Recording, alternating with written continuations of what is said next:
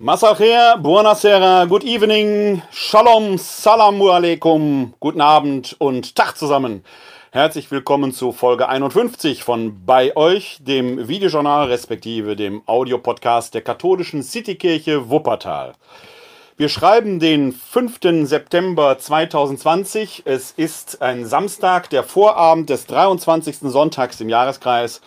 Und mittlerweile ist es ja hier schon eine gute Tradition, dass, wenn wir an einem Samstag, sprich einem Schabbat senden, dass ich aus Respekt und in Verbundenheit mit meinen jüdischen Freundinnen und Freunden die Kippa anziehe. Möchte ich es auch heute halten, denn die Sonne steht noch am Himmel, sie ist noch nicht untergegangen. Der Schabbat ist also noch äh, gegenwärtig. Deshalb in Respekt vor den jüdischen Freundinnen und Freunden die Kippa. Ich wünsche Ihnen allen einen herzlichen Shabbat Shalom. Denn der Gruß Shalom geht ja heute wieder. Letzte Woche habe ich ihn ja ausfallen lassen, weil sich dort zumindest nach dem gregorianischen Kalender die Vernichtung des Jerusalemer Tempels, Tempels im Jahr 70 nach Christus jährte. Tisha B'Av im äh, Jüdischen wurde eigentlich am 30. Juli gefeiert, aber an diesem Tag unterlässt man den Gruß Shalom. Heute entrichte ich ihn wieder sehr gerne. Shalom Ihnen allen, der Friede sei mit euch. Wir sind weiterhin bei euch Gemäß der Verheißung des Auferstandenen, ich bin bei euch alle Tage bis zum Ende der Welt, Matthäus 28, Vers 20. Und so wollen auch wir es halten, nicht nur in Corona-Zeiten, sondern auch darüber hinaus, obwohl wir noch mitten in der Corona-Pandemie sind. Dazu später mehr. Ihr erreicht uns weiterhin unter der Rufnummer 0202 42969675 0202 42969675 oder per E-Mail an bei-euch at katholische-citykirche-wuppertal.de. Dort könnt ihr uns kontaktieren, wenn ihr einfach äh, das Bedürfnis nach einem Gespräch habt über Gott und die Welt oder weil es seelsorglichen Gesprächsbedarf gibt. Oder natürlich auch per E-Mail äh, könnt ihr uns Feedbacks zu den Sendungen hinterlassen, Themenanregungen, Themenwünsche. Wir freuen uns auf den Diskurs mit euch. Das geht natürlich auch über die Kommentare. Wir streamen ja hier live nach Facebook, Twitter und nach YouTube. Äh, etwas später werden dann die Folgen auch bei YouTube nochmal als Aufzeichnung äh, eingestellt, dann vielleicht in einer besseren Qualität, als es manchmal die Live-Übertragung zulässt. Alle wichtigen Daten und Angaben inklusive der Show Notes, also der Artikel, Quellenhinweise, was auch immer, die ich hier äh, während der Sendung verwende, findet ihr später in den Show Notes, entweder oben drüber oder unten drunter oder eben auf der zugehörigen Homepage www.kck42.de slash bei euch. Da findet ihr, wie gesagt, alle wichtigen Angaben, sowohl was die Kommunikation angeht, als auch was die Inhalte angeht. Ja, wir haben wieder eine bemerkenswerte, interessante Woche hinter uns. Vor einer Woche war ja die ähm, große Demo in Berlin wo ja, man weiß nicht, wer da alles demonstriert hat und vor allen Dingen weiß man nicht so recht, wogegen eigentlich demonstriert wurde. Manch einer bezeichnet sich ja als Corona-Skeptiker. Da kann man noch irgendwie verstehen, worum es geht, wenn es Corona-Skeptiker sind, die dann abstreiten, dass es das Virus gibt. Da kann man eigentlich nur sagen, einfach mal nachgedacht und Augen auf, schaut mal weiter in die Welt.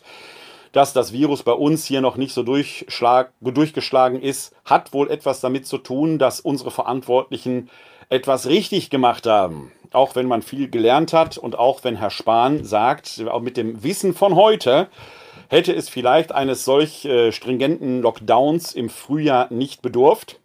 Das ist richtig. Aber das kann man ihm auch nicht so Vorwurf machen, denn mit dem Wissen vom Montag bin ich auch Lottogewinner. Das heißt, im Nachhinein sind wir alle schlauer und wir lernen ja aus äh, diesem Virus. Also ein Corona-Skeptiker leugnet äh, das Virus oder ist skeptisch, ob es das Virus überhaupt gibt. Äh, das könnte ich noch irgendwie verstehen, dass man so denken kann. Nicht verstehen kann ich, dass man so denken kann. Weil man einfach nur in die Welt gucken muss und in die USA, nach Brasilien, nach Italien, nach Spanien, äh, wo doch Leute äh, reihenweise sterben, an, mit, durch das Virus, wie auch immer, sie verlieren ihr Leben. Also, das Virus scheint dann doch da zu sein. Davon grenzen sich dann sehr spitzfindig Corona-Kritiker ab. Was Corona-Kritiker sind, verstehe ich persönlich schon weniger. Denn wo es Corona-Kritiker gibt, müsste es umgekehrt ja Corona-Fans geben. Die kenne ich aber nicht. Ich kenne keinen, der Fan von Corona ist. Und wie man einen Virus kritisieren möchte, habe ich auch nicht verstanden. Mir ist natürlich klar, dass es Menschen sind, die sich gegen die Maßnahmen, die die Regierenden und die Verantwortlichen erlassen, zur Wehr setzen. Das ist nicht unbedingt verkehrt, dass man da ein wachsames Auge drauf hat. Ähm, nur muss man sich immer klar machen, wer demonstrieren geht, nutzt ein Freiheitsrecht. Ein Freiheitsrecht. Also was da teilweise dann an Hysterie bei den Demonstranten unterwegs ist, äh, spottet schon jeder Beschreibung.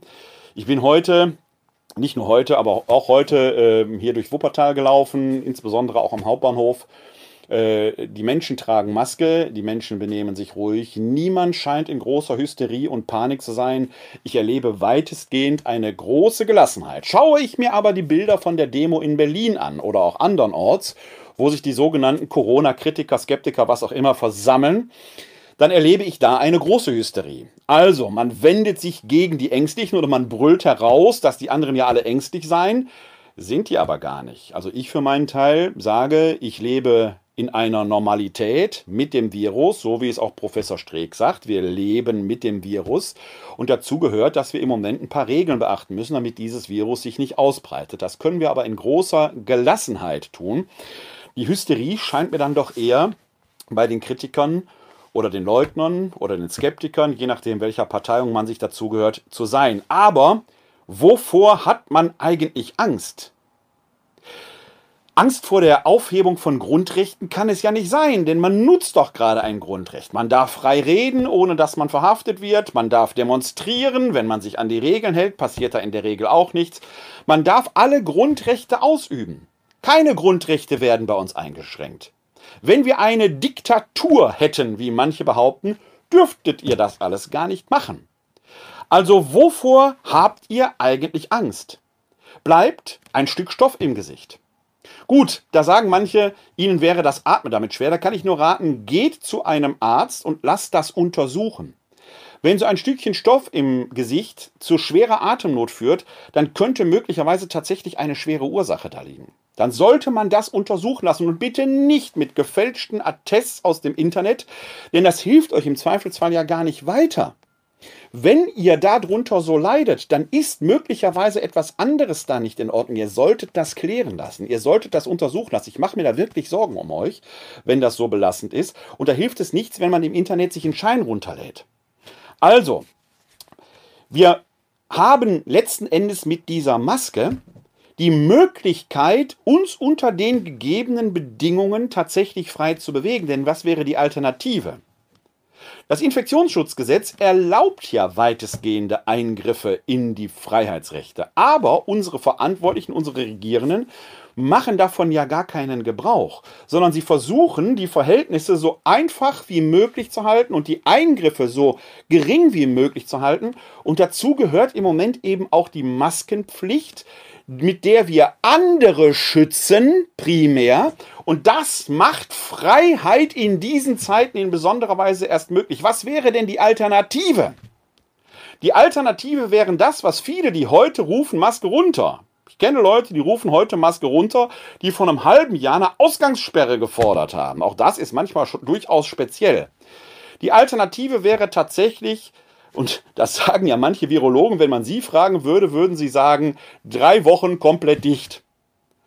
Die Virologen wissen natürlich, dass das nicht geht. Die Virologen wissen, dass wir da noch andere soziale Gründe und juristische Gründe haben. Aber rein virologisch macht das Sinn. Wenn wir nur das sehen würden, würde man sagen, drei Wochen alle zu Hause, dann ist der Virus hier tot, dann darf aber auch keiner mehr reisen, nichts. Das wäre die Alternative. Wollt ihr das?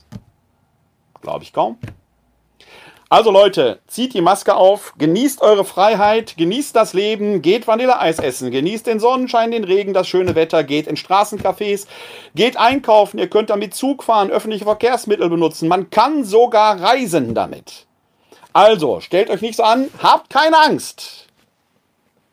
Der Allmächtige ist bei uns und er führt uns auch durch diese Zeiten. Wir können gelassen damit umgehen. Wenn man sich gut informieren würde über das Für und Wider, würden manche vielleicht nicht vor Angst auf Demonstrationen brüllen, Aber wenn, wie das so ist, wenn man sich da im Internet in den eigenen Filterblasen bewegt und jeden Shit und Dreck glaubt, der da geschrieben wird, bloß weil es im Internet steht, wenn man sich nicht darum bemüht, die Quellen mal zu studieren und mal genau hinzugucken und Impressen äh, entsprechend zu studieren, was steht überhaupt hinter einer solchen Verbindung. Wenn man meint, eine gedruckte Zeitung wäre, weil es eine gedruckte Zeitung ist, schon Lügenpresse und dann von alternativen Medien fabuliert, ohne genau zu beschreiben, um welche Medien sich handelt, um, ohne genau dahin zu gucken, wer steckt eigentlich dahinter, mit welchen Interessen, dann kann etwas passieren, was nun dem Vegan-Koch Attila Hildmann passiert ist. Denn die Internet-Satire-Seite Postillion hatte einen Beitrag veröffentlicht, in dem Attila Hildmann unterstellt wurde, er werde von Merkel bezahlt, um die Demos zu unterwandern. Und da wurde entsprechend dieses Bild zugepostet, eine wunderbare Fotomontage. Und wer den Postillion kennt, weiß natürlich, dass es sich um eine Satirezeitung handelt. Alleine dieses Bild und die Schlagzeile hat schon genügt, dass zahlreiche Anhänger des Vegan-Kochs die Nerven verloren haben und Attila Hildmann auf, äh, im Internet wüst und wild beschimpft haben, äh, das, weil sie sich von ihm verraten fühlten. Attila Hildmann hat nun alle Hände voll zu tun, um äh, die Seinen wieder auf Spur zu kriegen. Und Attila Hildmann schreibt jetzt, ist doch eine Satirezeitung. Das heißt, plötzlich kann er das Netz verstehen und plötzlich kann er Quellenstudien betreiben.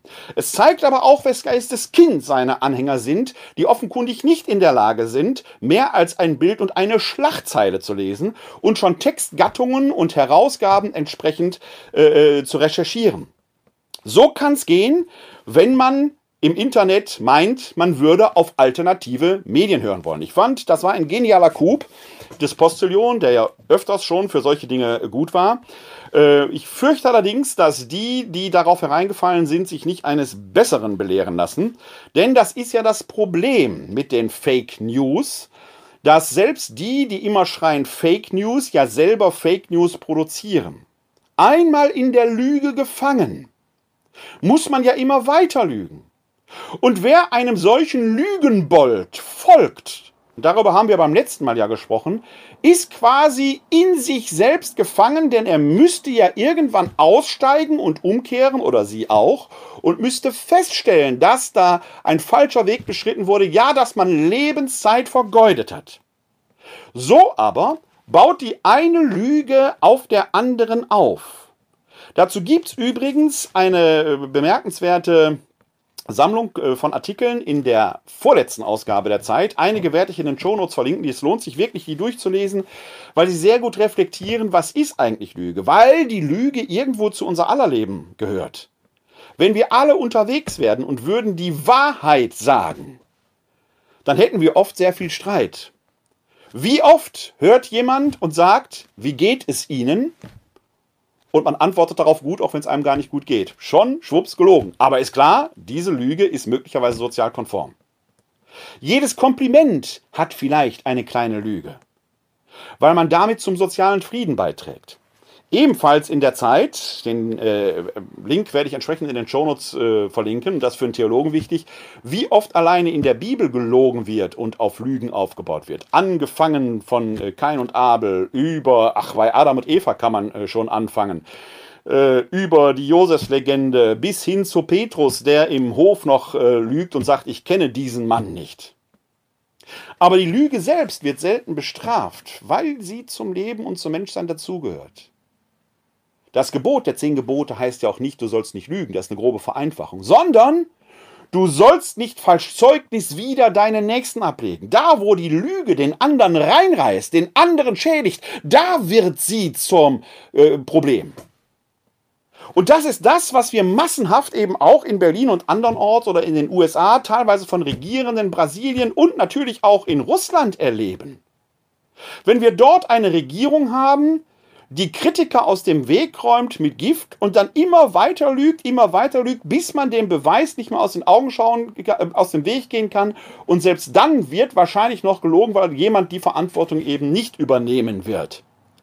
Jede Vertuschung ist eine solche Lüge im Sinne eines Zeugnisses wider den Nächsten. Und da müssen sich auch manche Kirchenobere an die Nase fassen. Wie kann man auf der Kanzel stehen und die frohe Botschaft verkünden, wenn man sie in seinem eigenen Leben Lügen straft? Das ist das Problem, auch mit Corona-Kritikern, Corona-Skeptikern, Corona-Leugnern, weil sie irgendwo alternativen Medien irgendwas im Netz geglaubt haben, ohne die Quellen zu überprüfen, ohne die gesamte Weite zu überprüfen, ohne in Rede und Gegenrede im streitbaren Diskurs der Sache auf die Spur zu kommen. Wir könnten dort von den Juden lernen. Im Judentum gibt es das Talmudstudium. Und ein Talmud ist ein interessantes Buch. Da gibt es eine Frage, meist aus dem Alltag, und dann hat ein Rabbi dazu eine Antwort formuliert, aus der Tora heraus, aus seinem Torastudium. Die Frage steht in der Mitte, und jetzt schreibt der Talmud die Antwort von Rabbi A da drum herum.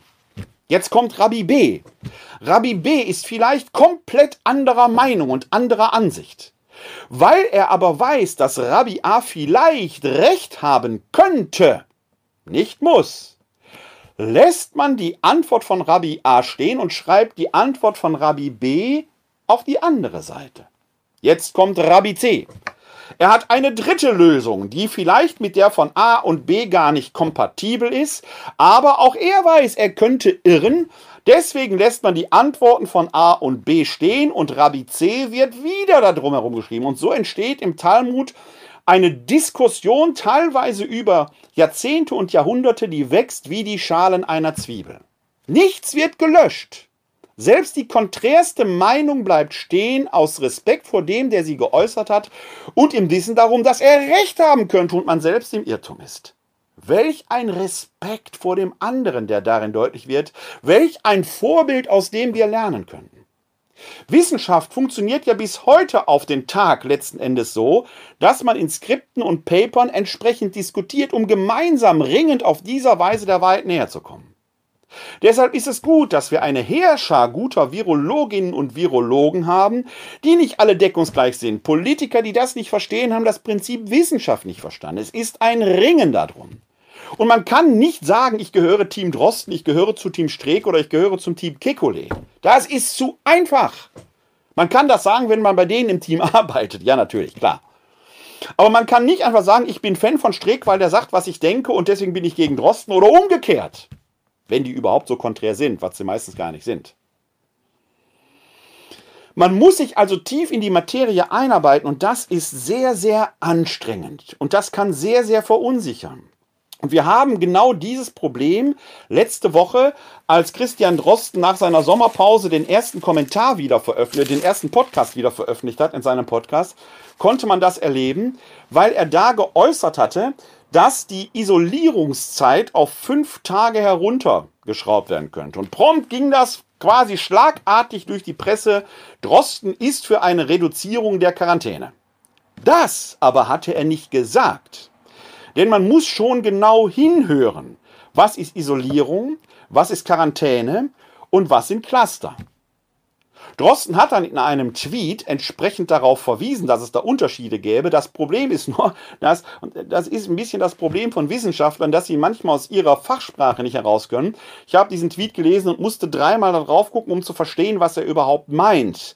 Und wenn Wissenschaftler untereinander reden, ist das hervorragend, wenn sie in ihrer Fachsprache so reden, weil es dann schneller geht. Wenn man aber fachlichen Laien, und was die Medizin angeht, bin auch ich ein fachlicher Laie, so gegenübertritt, dann kann das schon für Verwirrung stiften. Gott sei Dank gibt es die Printpresse, die dort abhilft. Mehrfach bin ich darauf aufmerksam geworden, dass heute in der Zeitung da Begriffsklärungen da sind. In der Westdeutschen Zeitung, die hier in Wuppertal äh, eben auch erscheint, gibt es da eine sehr schöne Erklärung. Leider ist sie bis zur Stunde nicht im Netz verfügbar gewesen, deswegen muss ich hier aus der äh, gedruckten Variante zitieren. Da heißt es unter anderem, Isolierung, Quarantäne, Cluster, was heißt das alles? Die Begriffe werden nicht immer richtig verwendet. Eine Isolierung oder Isolation betrifft nach Angaben des Gesundheitsministeriums Menschen, die infiziert sind und das Virus ausscheiden. Quarantäne hingegen bezieht sich demnach auf diejenigen, die Kontakt zu Infizierten hatten und möglicherweise infiziert sind. Mit der Quarantäne soll vermieden werden, dass sie während der Inkubationszeit ungewollt andere Menschen anstecken. Cluster sind bestimmte Gruppen von Menschen, in denen sich viele Leute mit dem Virus infiziert haben könnten. Das kann bei Familienfesten und, und in Unternehmen sein. Also diese drei Begriffe sind eben nicht deckungsgleich verwendet, was jedem Virologen wohl klar sein dürfte, dem selbst dem interessierten Laien sich aber auf den ersten Blick nicht erschließt. Da wäre sicherlich eine Frage der Wissenschaftskommunikation, das dann auch entsprechend vielleicht eindeutiger nach draußen zu kommunizieren. Das wäre ein Kritikpunkt, den man dann auch in Richtung Christian Drosten sagen müsste. Aber er hat natürlich jetzt nicht gesagt, wir können sofort nach fünf Tagen alle rausgehen, wenn man da infiziert ist. Nein, nach den Erkenntnissen gibt es eine Isolierung.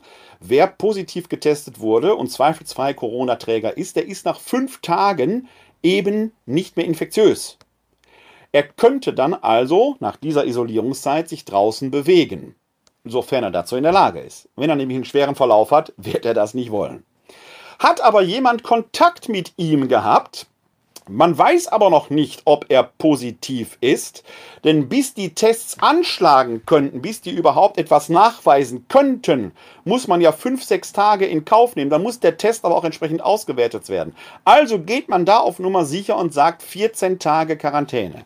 Die neueste Richtung ist aber, dass man auch da sagt, rein rechnerisch könnte man die aber auch verkürzen. Und da gibt es Überlegungen, wenn ich das gerade richtig kurz vor der Sendung noch im Internet gelesen habe, äh, ich glaube bei der Welt oder bei der FAZ auf der äh, Internetseite, dann äh, kann sich äh, Gesundheitsminister Spahn, der sich gestern noch andre, anders geäußert hat, aufgrund der neuen Erkenntnisse vorstellen, die Quarantänezeit zu verkürzen. Es wäre rechnerisch denkbar, aber ist natürlich von einer Isolierung zu unterscheiden, weil die Isolation Infizierte betrifft, die Quarantäne Menschen, die infiziert sein könnten, weil sie möglicherweise Kontakt mit Infizierten hatten. Da spricht man eben im Konjunktiv, während die Isolation im Indikativ formuliert werden kann. Und dann unterscheidet man davon noch Cluster, also Menschen, die auf Versammlungen wie Partys, Familienfeiern und ähnliches waren, wo man eben nicht weiß, wer war da. Auch da gelten dann entsprechend eigene Regeln. Also eigentlich alles klar, man kann die Aufregung also wieder herunterfahren. Aber in bestimmten Kreisen gibt es natürlich immer wieder Klugscheißer, die es zwar nicht besser wissen, die aber umso lauter brüllen. Die gibt es da auch. Und es gibt diejenigen, die hysterisch bleiben, weil sie nicht in Gelassenheit mit dem Coronavirus leben können und eine Maske tragen, sondern weil sie permanent meinen, sie müssten irgendwo gegen demonstrieren, obwohl sie gar nicht genau wissen, wogegen sie demonstrieren. In der letzten Folge, der Folge 50, hatte ich ja hier ausführlich aus einem äh, Brief einer Leserin oder einer Zuschauerin zitiert, aus einer Mail, die mich erreicht hat, die ja nochmal darauf Bezug nimmt, dass ich, und das aus ihrer Sicht ja auch bestätigt, dass ich gesagt hatte, diese Menschen, die da demonstrieren, die so in großer Angst da herumgeistern, äh, äh, äh, erinnern mich an Menschen, die einem Wahn verfallen sind. Zweifelsohne sind das natürlich keine wahnhaften Menschen, sondern die sind gesund, aber es gibt vergleichbare Ebenen. Aufgrund der letzten Folge erreichte mich dann in dieser Woche die Nachfrage, wie ich denn mit solchen Menschen umgehen könnte, wie man da wie man denen begegnen könnte. Das ist natürlich eine sehr interessante und bemerkenswerte Frage, die ich in der letzten Folge nicht beantwortet habe. Aber da kann man natürlich mal nachfragen. Wie kann man mit solchen Skeptikern, mit solchen Verschwörungsfantasten, wie kann man mit Menschen umgehen, die rational nicht erreichbar sind? Denn das ist ja der springende Punkt, dass wir diesen Menschen offenkundig nicht mit Fakten begegnen können. Das Gegenteil ist der Fall ähnlich wie bei Warnpatienten wird man ja die solche Kritik direkt in den eigenen Wahn integrieren. Dann ist man plötzlich selbst der Teufel oder was. Kann man hier beobachten, wie man selbst zur Systemhure, zum äh, äh, Merkel-Sklaven und was weiß ich was äh, äh, wird. Auf der rationalen Ebene, faktenbasiert, kommt man eben nicht weiter. Heißt das deswegen einfach, man soll den Kontakt abbrechen und die laufen lassen? Wäre natürlich eine einfache Lösung, hätte man seine Ruhe, aber nur scheinbar.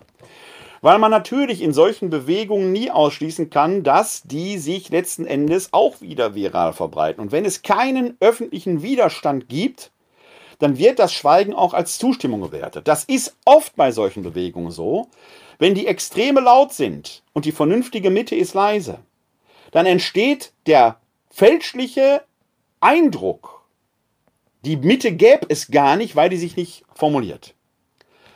Nebenbei bemerkt, das ist der Grund, warum wir hier in Wuppertal nächste Woche äh, eine sogenannte Solidargemeinschaft gründen wollen, an der ich federführend beteiligt bin, um dieser verständigen Mitte eine Stimme zu geben und die laut zu machen, damit man den Extremen nicht das Feld, das mediale Feld überlässt. Wir brauchen diese laute Stimme der Vernunft. Ich betone die laute Stimme der Vernunft. Das ist der Vernunft nicht immer gemäß, weil die Vernunft lieber leise daherkommt. Aber wir müssen dem etwas entgegensetzen. Aber trotzdem nochmal die Frage, wie kann man denn jetzt solchen angstbesetzten Menschen und Angst frisst Seele Angst frisst Denken. Wie kann man denen begegnen? Ein Beispiel. Die meisten von Ihnen, mich eingeschlossen, die meisten von uns kennen aus frühesten Kindertagen die Angst, dass da irgendetwas Unheimliches unter dem Bett ist. Man liegt als kleines Kind im Dunkeln, die Schatten bewegen sich, etwas ist unheimlich, das Krokodilzirn hier oben, die archaischen Reste produzieren daraus irgendwelche komischen Gedanken und plötzlich ist die Sorge, dass da unter dem Bett irgendetwas Unheimliches passiert. Der Wolf, ein Monster, was auch immer. Man ruft nach Mama und Papa. Und wenn Mama und Papa jetzt kommen und beruhigen einen und sagen, ach, das kann doch gar nicht sein, Wölfe gibt's doch hier gar nicht und die Monster existieren nicht, hat sie das als Kind beruhigt? Nein. Was hat geholfen? Die Beziehung hat geholfen. Dass Mama oder Papa einen in den Arm genommen haben. Noch besser, die haben unters Bett geguckt. Noch besser, die haben mit einem unters Bett geguckt. Man hat das Licht angemacht, man hat die Tür ein wenig aufstehen lassen und vielleicht eine Musikkassette, dass es nicht mehr so still und dunkel war. Man ist der Angst nicht durch rationale Argumente begegnet, sondern durch emotionales Aufbauen von Beziehungen. Man hat einen Kontakt hergestellt, man hat in der Dunkelheit Licht gemacht, an dem man sich orientieren konnte. Aber nicht das Licht der Vernunft. Denn das Handeln als solches, die Türenspalt aufzulassen, ist ja wieder vernünftig, es ist ja gar kein Wolf da gewesen, hat uns aber als Kindern geholfen ähnliche Geschichte. Man hat sich als Kind gestoßen, geschnitten, Knie aufgeschrammt, was auch immer. Man ging dann zur Mutter oder zum Vater, die haben draufgepustet und dann war das Auer weg. Völlig irrational, hat aber geholfen, weil das Aufbauen von Beziehungen, die Emotion, die Information schlägt. Und das ist ja etwas, was bei den ganzen Leuten, die da draußen angsterfüllt rumrennen und rufen und sich gegen den Verlust von Freiheitsrechten wehren, die ihnen niemand nehmen will, die sich gegen einen Impfzwang wehren, der gar nicht da sein kann, weil es den Impfstoff gar noch gar nicht gibt und weil jetzt schon klar ist, es wird keinen Impfzwang geben. Man kann da eigentlich nur genau dieser irrationalen Emotion auf der emotionalen Ebene begegnen. Das heißt, wir müssten eigentlich hingehen und Zuversicht aussprechen. Für uns Christen ist das fast schon einfach, weil natürlich in vielen Kreisen, auch evangelikalen Kreisen, die Offenbarung des Johannes oft herangezogen wird, die in einer Scheinapokalyptik ja das große Chaos darstellt. Da möchte man den Leuten immer nur sagen, jetzt blättert auch, blättert auch mal weiter, bis ihr an zu Ende gelesen habt, denn die Geschichte geht zwingend gut aus. Warum? Weil aus der Sicht Gottes der Sieg immer schon feststellt. Das Böse hat de facto keine Macht. Das Böse kann man so ein bisschen vergleichen wie so einen kleinen Teufel, der beim Edeka, Lidl, Aldi, Netto oder wo auch immer sie einkaufen gehen, in der Quengelzone seine Mutter oder seinen Vater oder wen auch immer terrorisiert, weil er das Schokolädchen haben will. Nervig für alle Beteiligten, die da drumherum stehen, für Vater und Mutter meistens Hochnot peinlich. Das ist ein kleiner Teufel. Laut, nervig, aber machtlos. Und den kleinen Teufel kann man ganz schnell beruhigen, indem man ihm die Kinderschokolade, Reider, Twix, Mars, was auch immer, in die Hand drückt. Da ist der kleine Teufel ruhig. Das heißt, wir müssen gucken, wie können wir den Menschen einen Sinn geben, indem wir Stärke zeigen. Diese Menschen brauchen starke Gestalten und deswegen fallen sie auf Typen wie auf Attila Hildmann, Xavier Naidu, Detlef D. Soest und wie die alle heißen rein. Weil die eine Scheinstärke zeigen. Das ist es dann aber auch. Ein Postillion-Artikel reicht und die Sache bricht in sich zusammen. Das heißt, es geht letzten Endes darum, den Leuten die Unsicherheit zu nehmen. Und da möchte ich aus einem, Ziti aus einem äh, ähm, Text von Martin Machowitz aus der Zeit zitieren, der dort schreibt, die Erfahrung zeigt, dass es im Gegenteil diskursive Offenheit braucht, auf diejenigen zuzugehen, die kritisch sind. Das bedeutet nicht, dass man ihnen Recht geben muss. Man kann ihnen sagen, wo sie Grenzen überschreiten. Man kann mit ihnen streiten. Man kann mit ihnen, man kann ihnen aber nicht kommen mit, jeder, der in der Nähe von Nazis demonstriert, ist schon ein Nazi.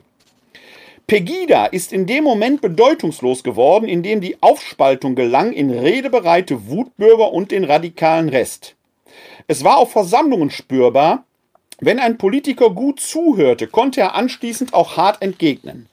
Und er wurde seinerseits gehört. Solange niemand eine bessere Methode erfunden hat, gibt es nur diese, reden.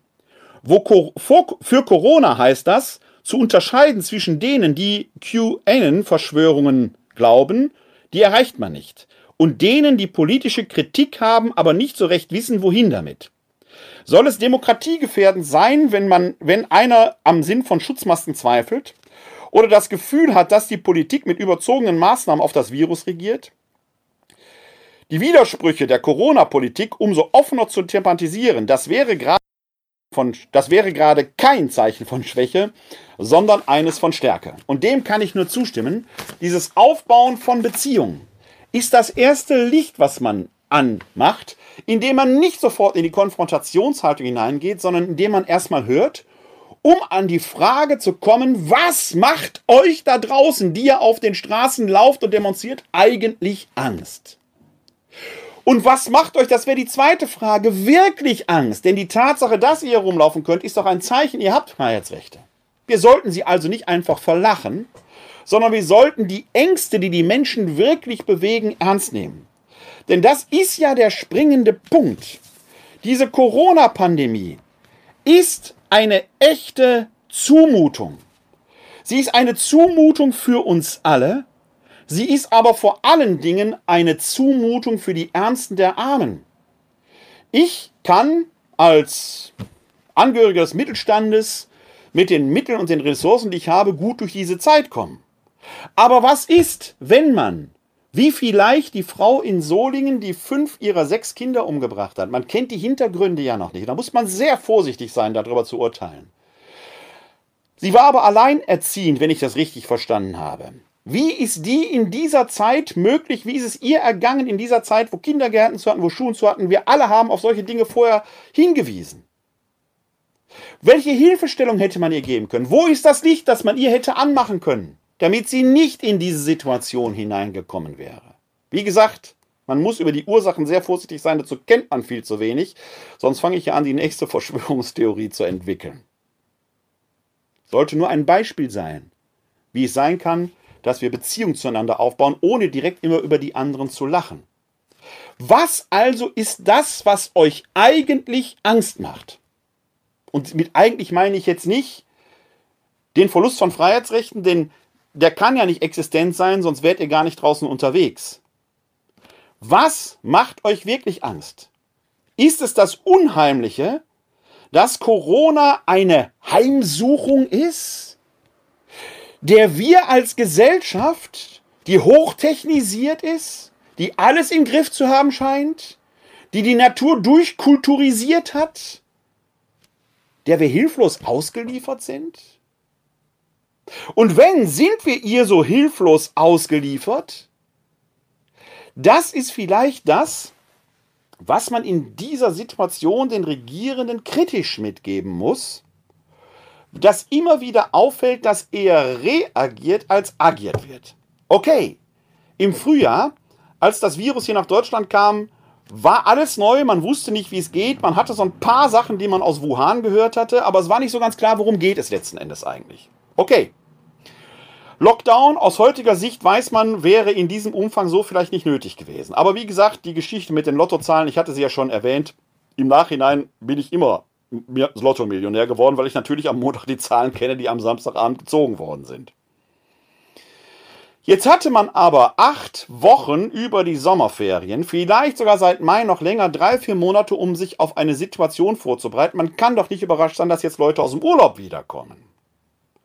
Und das ist das vielleicht ein Problem, das bei den Verantwortlichen, die die Sache im Großen und Ganzen im Griff zu haben scheinen, aber nicht der, immer der Eindruck entsteht, dass alles im Griff wäre. Das war vielleicht eines der Probleme, das Angela Merkel hat, als sie 2015 ihren berühmten Satz sagte, wir haben schon so viel geschafft, wir schaffen das.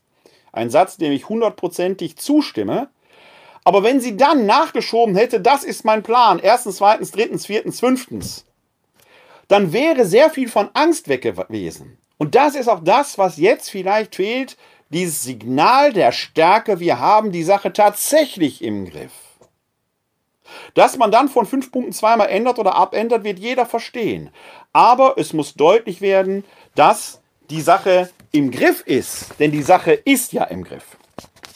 Gerade unter unserer gegenwärtigen Kanzlerin, denn darauf verweisen auch Jan Ross und Heinrich Wefing, ebenfalls in einem Artikel aus der Zeit, Link findet ihr in den Show Notes. Da heißt es folgendermaßen. In den langen Merkel-Jahren ist vielleicht in Vergessenheit geraten, dass die Demokratie eine nervöse Angelegenheit ist. Sie ist eine Sache der vielen und daher fast notwendig laut, aufgeregt und ruppig, eher sprunghaft, fiebrig mitunter und niemals fertig. Und dann schreiben sie etwas später weiter. Muss ich gerade mal weiterblättern hier. Wie kann Politik auf die vertrackte Situation reagieren? Der Realitätsverleugnung, das ist klar, darf man nicht entgegenkommen und ein Gespräch mit den Leugnern hat wenig Sinn. Mit einer alternativen Wirklichkeit lassen sich keine Kompromisse schließen. Aber Alternativen in der Wirklichkeit herauszuarbeiten und zu pflegen, das ist etwas völlig anderes und für die Demokratie entscheidend. Hier liegt nicht die Stärke des mittigen Merkel-Deutschlands, es muss sich da immer ein bisschen anstrengen. Insofern sollte man Streit über den richtigen Diskurs bei der Virusbekämpfung nicht beklagen, sondern geradezu herbeiwünschen. In diesem Sinne sind auch Differenzen zwischen den Bundesländern in der Corona-Politik kein Unglück, sondern ein Beitrag zur Debattengesundheit. Je offener die Diskussion, je mehr Nein und Aber und vielleicht lieber anders, desto weniger attraktiv wird das große Nein der Wirklichkeitsverweigerung. Ein experimentierfreudiges Klima ist nicht nur das aussichtsreichste Rezept für den Sieg über, den, über das Virus, sondern auch für eine Gesellschaft, die bei Verstand bleibt. Die beiden Autoren haben prinzipiell recht, das ist das, für das ich ja auch stehe, der offene Diskurs. Aber man muss auch eben zur Kenntnis nehmen, dass es viele Menschen gibt, die mit der Komplexität dieser Sachverhalte noch nicht klarkommen. Und die muss man wie kleine Kinder an die Hand, vielleicht sogar in den Arm nehmen, ihnen vertrauensvoll die Hand auf die Schulter legen, ein Licht anmachen, mit ihnen unters Bett gucken und nachgucken, ob da wirklich Reptiloiden sind. Man muss mit ihnen nachgucken, wo sollen denn die Keller sein, wo die ganzen Kinder gefangen halten werden. Und so weiter und so weiter. Damit sie sich beruhigen, damit sie wieder ruhig schlafen können, um am nächsten Tag wach ihr Leben genießen zu können. Deswegen ist das Wirrwarr um die Begriffe schnell aufzulösen. Deshalb ist es gut, dass wir Zeitungen haben, die das machen, die sich dieser ähm, Mühe entsprechend unterziehen. Und da ist die Sprache wichtig. Denn Sprache ist das wichtigste Bezugsmedium, das wir Menschen untereinander haben. Sprache schafft selbst auf physische Distanz soziale Nähe, etwa hier über das Internet. Sprache kann ich von Balkon zu Balkon rufen. Ich kann durch Sprache Beziehung herschaffen und Beziehung gibt dem Leben Sinn. Wie wichtig Sprache ist, kannte man in der aktuellen Ausgabe der jüdischen Allgemeinen in einem Disput erkennen. Da geht es jetzt mal nicht um Corona, sondern es geht um Gerechtigkeit oder Gender Gaga. Also wie wichtig ist das, dass wir die, unsere Sprache divers gestalten und gendern? Und da war es mir eine persönliche Freude, den beiden äh, Diskutanten zuzuhören. Äh, für eine Sprachdiversität sprach Monty Ott, der Vorsitzende von Keshet e.V. und promoviert, äh, der derzeit promoviert zu LGBT, LGBTIQ jüdischer Identität in Deutschland. Und dagegen spricht Ingo Way oder Ingo Wei, Redakteur für Israel, Kultur und Wissen der jüdischen Allgemeinen. Monty Ott schreibt etwa, eine bewusste Sprache ist die beste Verteidigung. Sie ist das Mittel, Leiden beredt werden zu lassen, so Adorno, was gerade im Angesicht antisemitischer Übergriffe unabdingbar ist. Und mehr noch, Sprache ist der Faden jüdischer Kontinuität.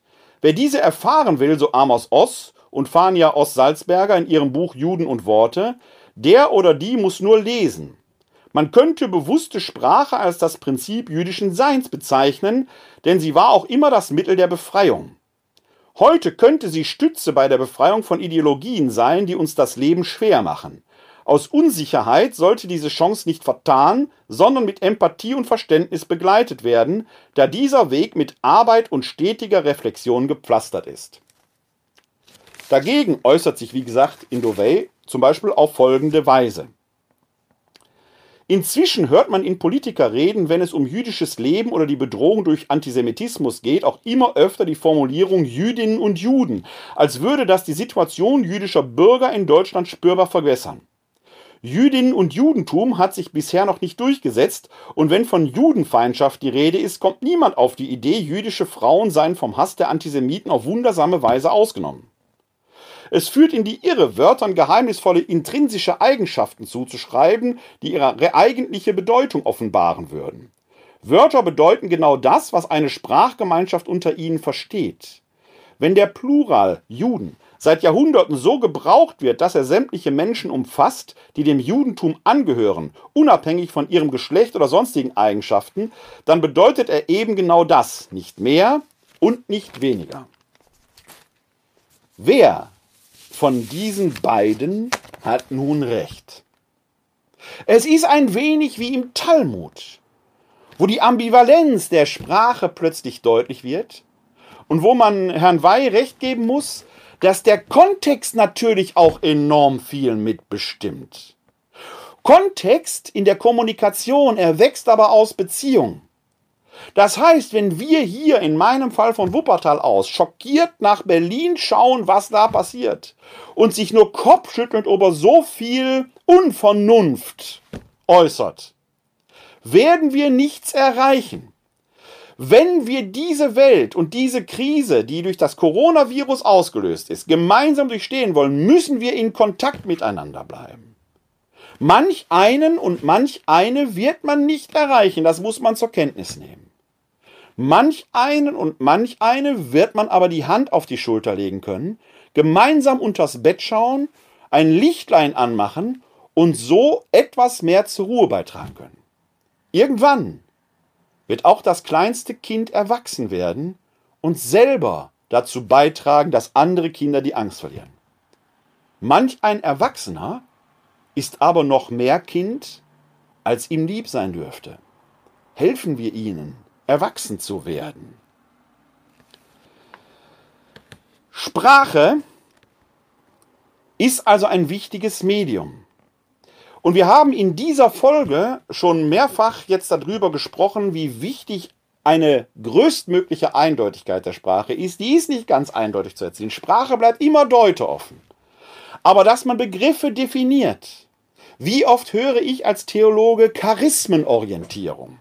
Und dann kriegte ich kürzlich, nicht äh, wegen bei euch hier, sondern wegen einer anderen Geschichte, einen Kommentar, dass das ja wohl viele Priester nicht wüssten. Die sagten nur, sie hätten ein Charisma durch den Heiligen Geist. Und schwupp, da merkt man schon, da ist genau ist einer meiner Kritikpunkte. Was ist denn ein Charisma? Ist nirgendwo festgelegt. Ist es das Charisma, von dem Max Weber spricht, der große Soziologe? Ist es das Charisma, von dem Paulus spricht, im ersten Korintherbrief? Oder ist es das Charisma, das durch eine Weihe verliehen wird? Man weiß es nicht. Das ist den Charismenorientierung. Vielleicht sollte man besser von Charismenförderung sprechen an dieser Stelle, weil dann die Aufgabe besteht, die Charismen bei allen Menschen, insbesondere den Getauften und Gefirmten, zu fördern. Was bitte ist Evangelisierung, wenn wir im christlichen Kontext davon sprechen? Und so weiter und so weiter. Was ist eine Isolation? Was ist eine Quarantäne? Was ist ein Cluster? Wir werfen permanent mit Begriffen um uns, von denen alle denken, da ist doch klar, worum es geht und nichts ist klar. Man muss sich tatsächlich immer wieder verständigen und einen Konsens herbeiführen, worüber reden wir eigentlich. Sonst gibt's Streit.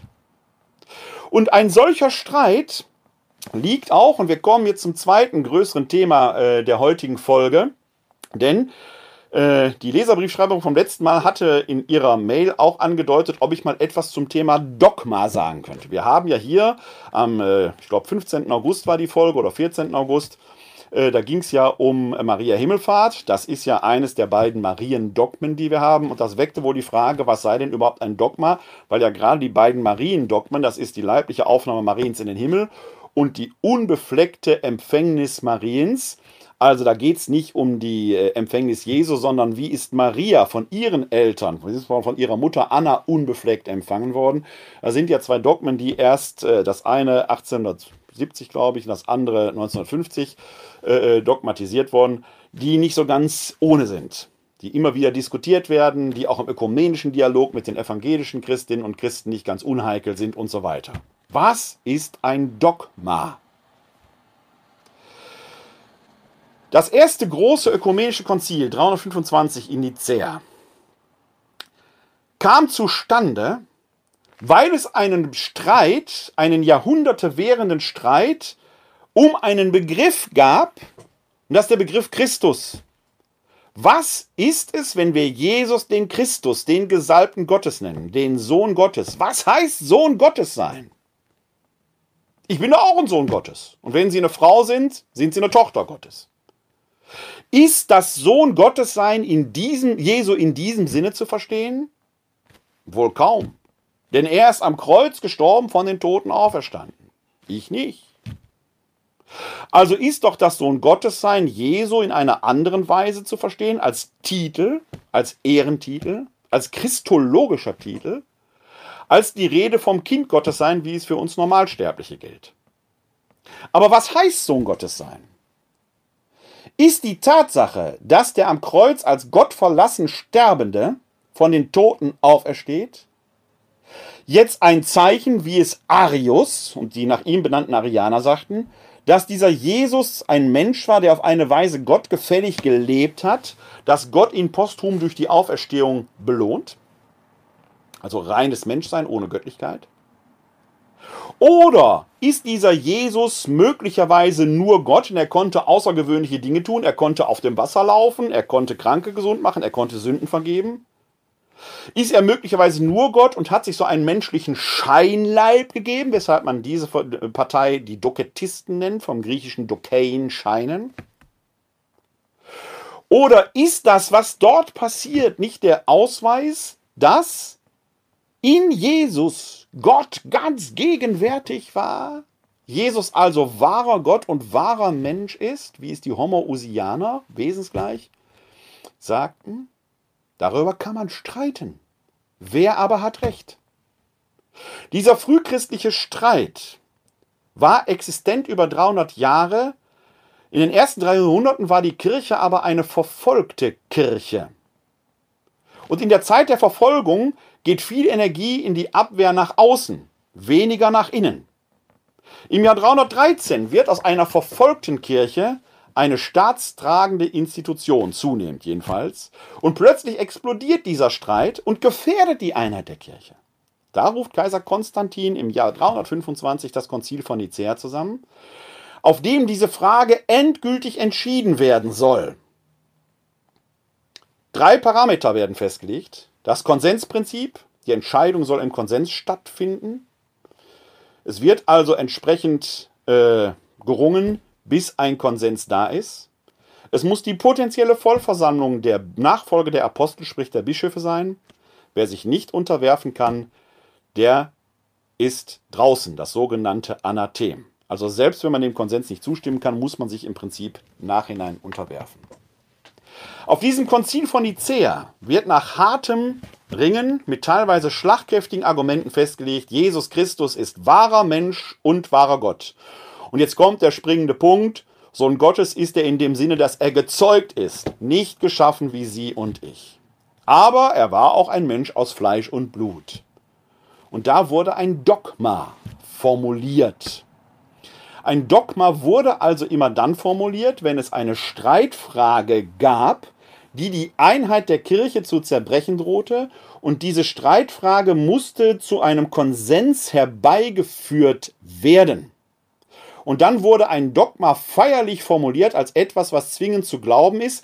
Damit wurde aber letzten Endes auch abgegrenzt, das ist christlich und das ist nicht christlich. Heute würde man sagen, dann glaubt man eben was anderes, war natürlich in früheren Zeiten im Mittelalter nicht unheikel. Ein Dogma fällt also nicht einfach vom Himmel, sondern ist das Produkt eines Ringens um eine Frage, wo eine Klärung herbeigeführt wird in einer hochstrittigen Frage, die die Einheit der Kirche zu gefährden droht. Wenn man diese Frage nicht hat, wenn man diesen Streit nicht hat, gerät es schnell in eine Ideologie. Erstens. Zweitens, das Ringen wird mit Vernunftgründen ausgetragen. Denn wenn wir die christologische Frage nehmen, die unter diesem Dogma ist, dann muss man sagen, wenn der Arius recht gehabt hätte, hätten Sie und ich da relativ wenig von, weil wir mindestens genauso gut leben müssten wie Jesus, um auch die Chance auf die Auferstehung zu bekommen. Hätten die Doketisten recht, die sagten, der ist nur Gott und hat einen Scheinleib, dann kann der gar nicht gestorben sein, gibt es keinen Tod, gibt es keine Auferstehung vom Tod, bringt also auch nichts. Rein logisch haben also die Homoousianer recht, immer vorausgesetzt, Kreuzestod und Auferstehung Jesu haben sich tatsächlich ereignet, dazu komme ich gleich nochmal, haben wir aber auch schon hier mehrfach drüber gesprochen. Rein logisch funktioniert also nur der Homoisianismus. Wird also mit Verstandesmitteln, mit Theologik gearbeitet. Nicht einfach, weil man irgendwas glauben möchte, sondern weil man nachdenkt. Schlussendlich steht deshalb, und das möchte ich an dieser Stelle hier betonen, weil ich in der letzten Woche einen kleinen Disput mit einem etwas höherrangigen Vertreter der neokatechumenalen Gemeinschaft hatte, die sagte, wenn die Kirche etwas lehrt, muss das vernünftig sein. Man muss also gar nicht mehr nachfragen. Davor kann ich nur warnen.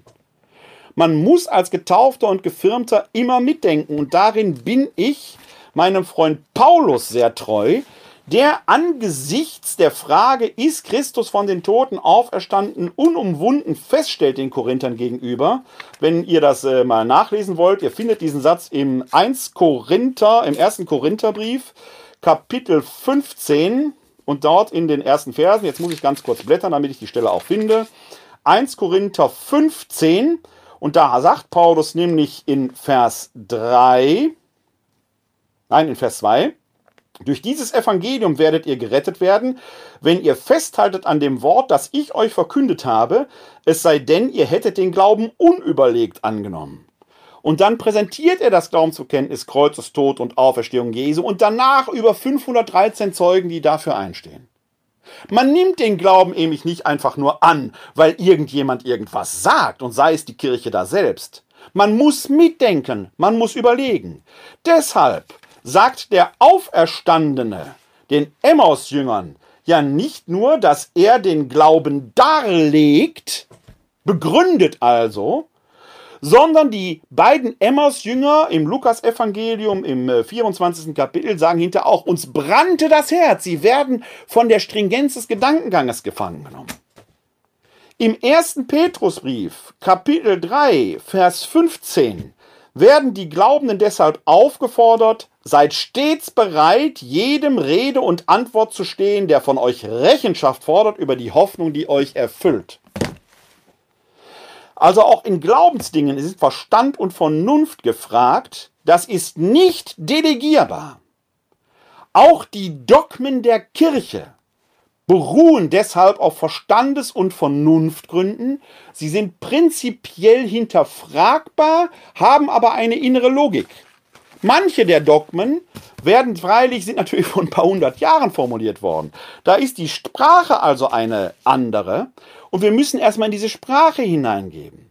Deshalb entwickeln sich Dogmen auch. Die sind nicht einfach fertig.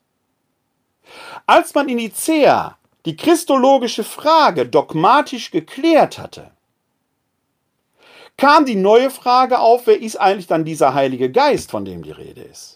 Und nochmal gut 60 Jahre später auf dem Konzil von Konstantinopel 381 wurde dann festgelegt, der Heilige Geist ist Herr und Lebendigmacher, er geht aus dem Vater hervor und wird mit dem Vater und dem Sohn angebetet und verherrlicht.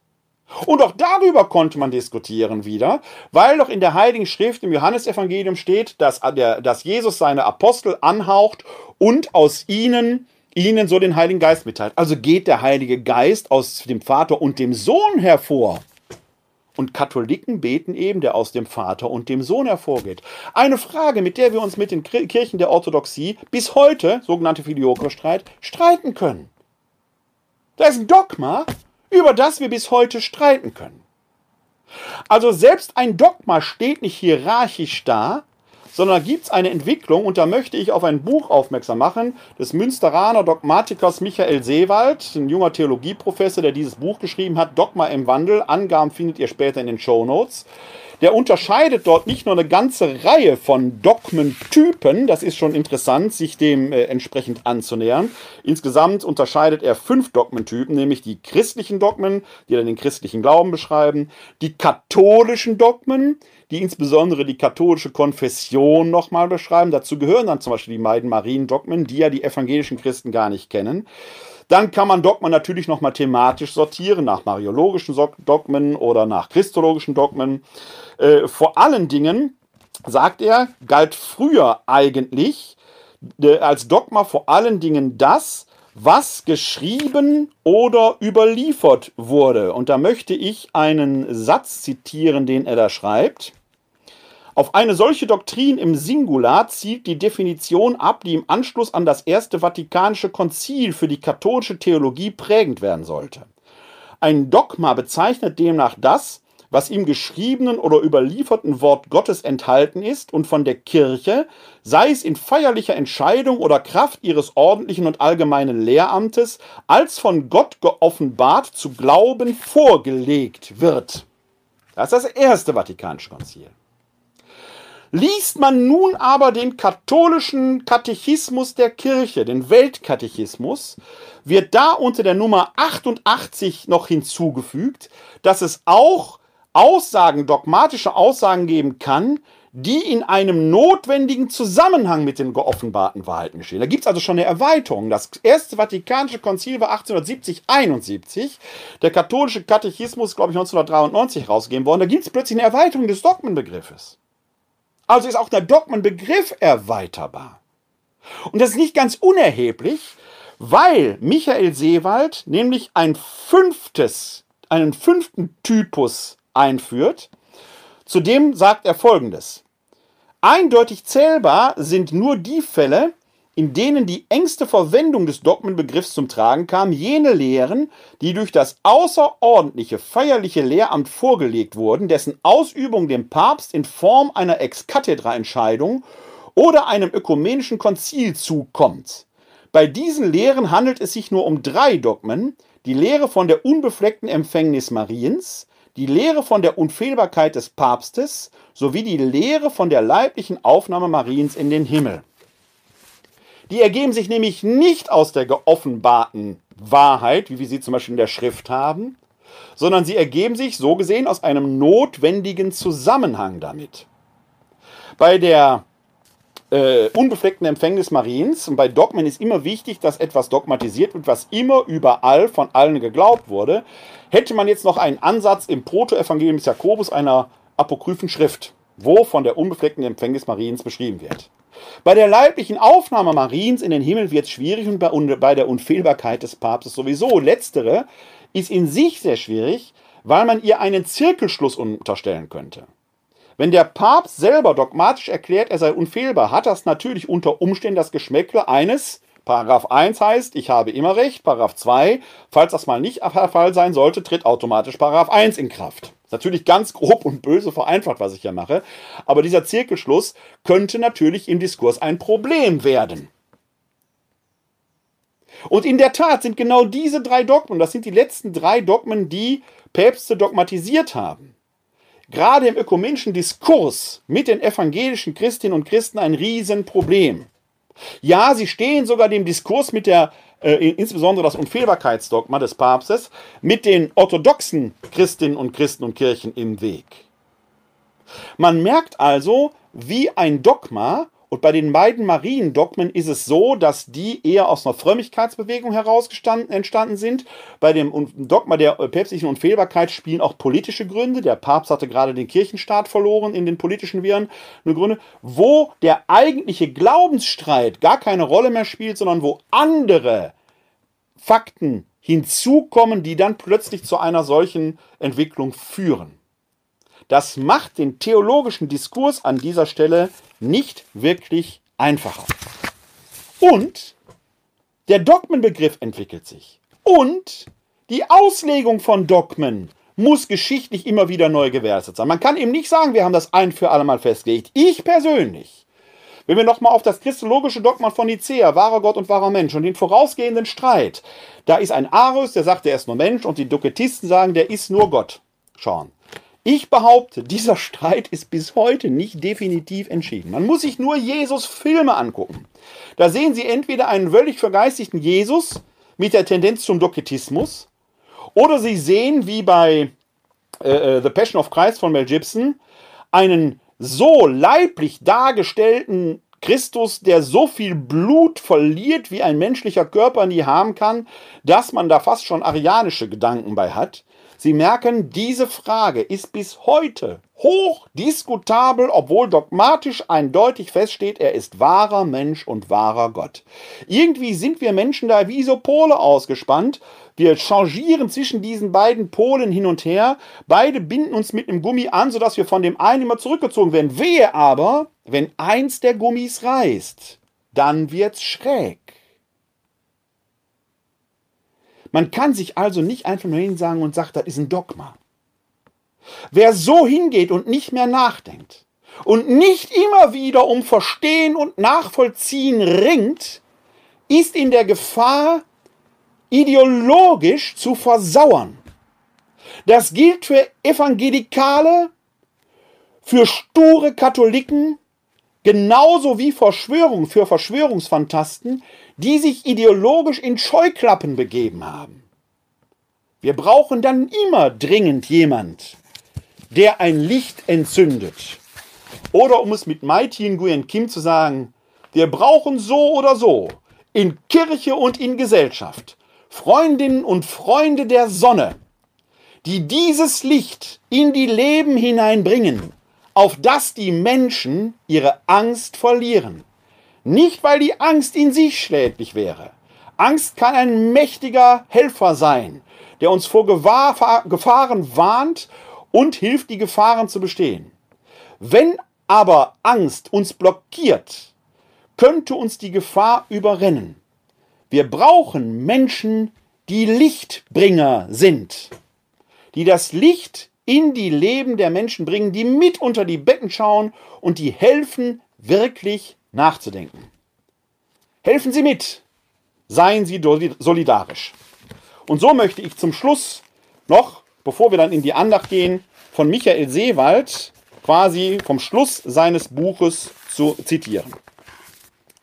Auf Seite 292 schreibt er, diese Unterscheidung zwischen göttlichem und menschlichem Wissen nicht aus dem Blick zu verlieren, ist für die Theologie als Glaubenswissenschaft, die ja gerade keine Vermischung von Glauben und Wissen zu einem rein unreinen Amalgam von Halbwissen und Halbglauben sein sollte, lebenswichtig.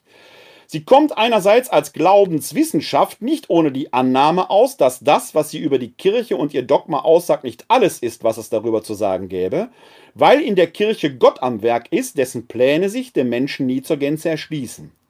Die Theologie kommt andererseits, will sie Glaubenswissenschaft bleiben, nicht umhin, das, was sie in die Form wissenschaftlichen Wissens vorbringt, auf das zu beschränken, was sie auch tatsächlich weiß, was also nachvollziehbar zu vermitteln ist und im Gespräch mit anderen Disziplinen Bestand haben kann.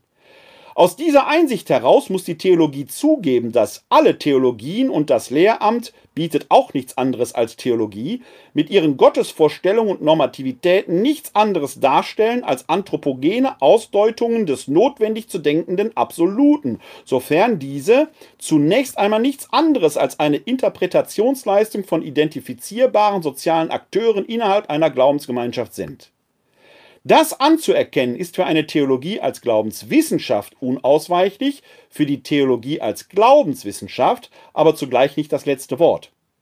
Im Modus des hoffenden Glaubens, nicht des Wissens, geht die Kirche davon aus, dass sie als göttliche Stiftung, der das Evangelium anvertraut ist, in allen Irrgängen der Geschichte nicht derart irregeht, dass sie das Evangelium vollständig verliert. Anders gesagt, die Annahme, dass Glaubenserkenntnis sich auch in der Kraft des Geistes Gottes vollzieht, der Gott nicht bloß passives Objekt, das seiner Stellungnahme zu ihm gleichgültig gegenüberstehende sein, sondern ihn gleichzeitig Prinzip, durch das er selbst als Gegenstand erfasst wird, werden lässt, ist für jemanden, der in und mit der Kirche glaubt, unerlässlich.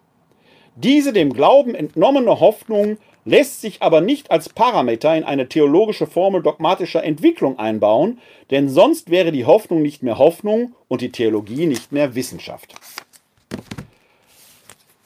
Hören wir also auf die Wissenschaft. Und die Wissenschaft geht nur im Diskurs im Widerstreit der Ansichten, um gemeinsam der Wahrheit auf die Spur zu kommen, die zu allen Zeiten von allen immer wieder neu entdeckt muss. Ich zitiere nochmal Mighty Nguyen Kim, werden Sie auch Sie Freundinnen und Freunde der Sonne. Dazu passt das Evangelium vom 23. Sonntag im Jahreskreis. Und damit wollen wir mit dieser kurzen Andacht dann auch unsere heutige Folge beschließen und zum Ende führen. Wir hören dieses Evangelium aus dem Matthäusevangelium Kapitel 18, die Verse 15 bis 20. Aus dem heiligen Evangelium nach Matthäus. Ehre sei dir, o Herr. In jener Zeit sprach Jesus zu seinen Jüngern, wenn dein Bruder gegen dich sündigt, dann geh und weise ihn unter vier Augen zurecht.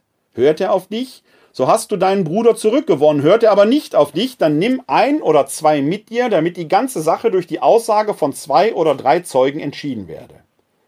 Hört er auch auf sie nicht, dann sag es der Gemeinde. Hört er aber auch auf die Gemeinde nicht, dann sei er für dich wie ein Heide oder ein Zöllner. Amen, ich sage euch, alles, was ihr auf Erden binden werdet, das wird auch im Himmel gebunden sein. Und alles, was ihr auf Erden lösen werdet, das wird auch im Himmel gelöst sein. Weiter sage ich euch, was auch immer zwei von euch auf Erden einmütig erbitten, werden sie von meinem himmlischen Vater erhalten. Denn wo zwei oder drei in meinem Namen versammelt sind, da bin ich mitten unter ihnen. Evangelium unseres Herrn Jesus Christus. Lob sei dir Christus.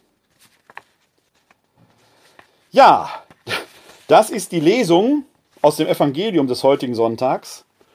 Sie korrespondiert in einer gewissen Weise mit der ersten Lesung vom äh, 23. Sonntag aus dem Buch Ezechiel. Da heißt es nämlich, du Menschensohn, ich habe dich dem Haus Israel als Wächter gegeben. Wenn du ein Wort aus meinem Mund hörst, musst du sie vor mir warnen. Wenn ich zum Schuldigen sage, Schuldiger, du musst sterben, und wenn du nicht redest, um den Schuldigen vor seinem Weg zu warnen, dann wird dieser Schuldige seiner Sünde wegen sterben, sein Blut aber fordere ich aus deiner Hand zurück. Du aber, wenn du einen Schuldigen vor seinem Weg gewarnt hast, damit er umkehrt und er sich nicht abkehrt von seinem Weg, dann wird er seiner Sünde wegen sterben, du aber hast dein Leben gerettet. Findet man im Buch des Propheten Ezechiel, Kapitel 33, Verse 7 bis 9.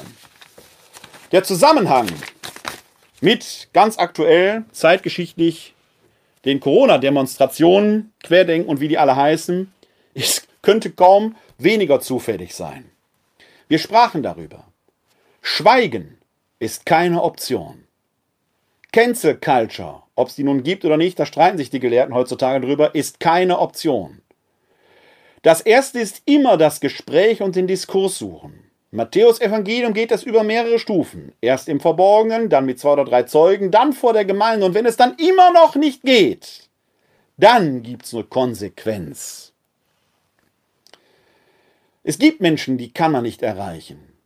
Und da sollte man vielleicht auch nicht zu viel Zeit investieren, aber manche Zeit eben schon. Wenn jemand dann weiter in die Irre gehen will, muss er oder sie das tun. Vorher aber sollten wir niemanden verloren gehen. In manchem Erwachsenen steckt eben nur ein kleines ängstliches Kind. Und diesem Kind sollten wir den Weg weisen. Schweigt also nicht, redet miteinander. Redet einmal, zweimal, dreimal. Geht den Menschen nach. Verlacht sie nicht. Stoßt sie nicht vor den Kopf. Hört ihnen zu, fragt sie nach dem, was sie ängstigt und versucht, diese Angst zu bewältigen.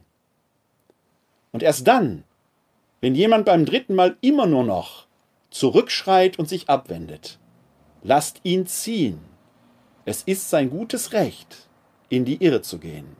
Auch das gehört zur Demokratie.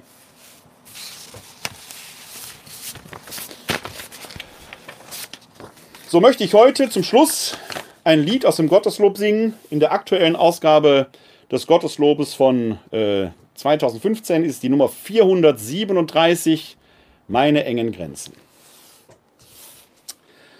Meine engen Grenzen, meine kurze Sicht bringe ich vor dich.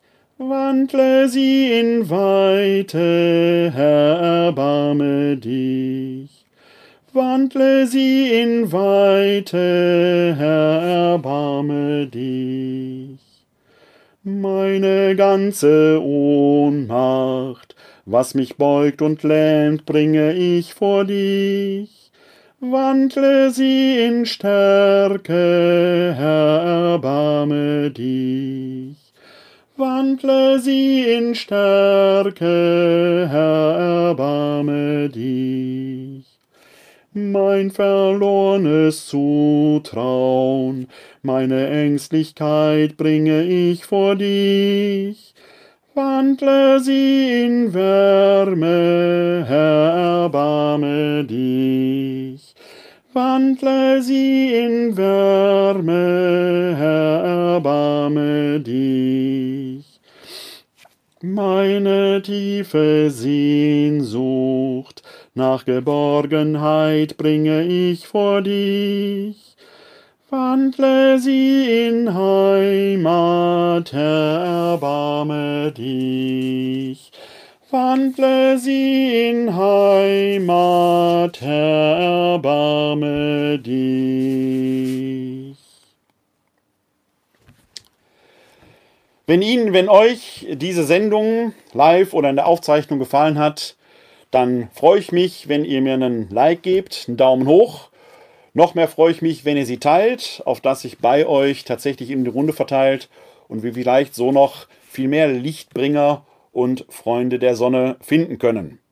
Die nächste Sendung von bei euch gibt es voraussichtlich heute in einer Woche am Samstag, dem 12.09. Bis dahin möge der Herr bei euch sein und euch segnen. Der Herr segne uns, er bewahre uns vor Unheil und führe uns zum ewigen Leben. Amen. Das gewähre uns der dreieine Gott, der Vater, der Sohn und der Heilige Geist. Amen. Hosanna, Jeshua. Hilf doch, Gott hilft, Halleluja. Heute ist nicht alle Tage. Ich komm wieder, keine Frage. Bis dahin leben Sie lang und in Frieden, live long and prosper. Bleiben oder werden Sie gesund und helfen Sie anderen, gesund zu bleiben und zu werden. Glück auf!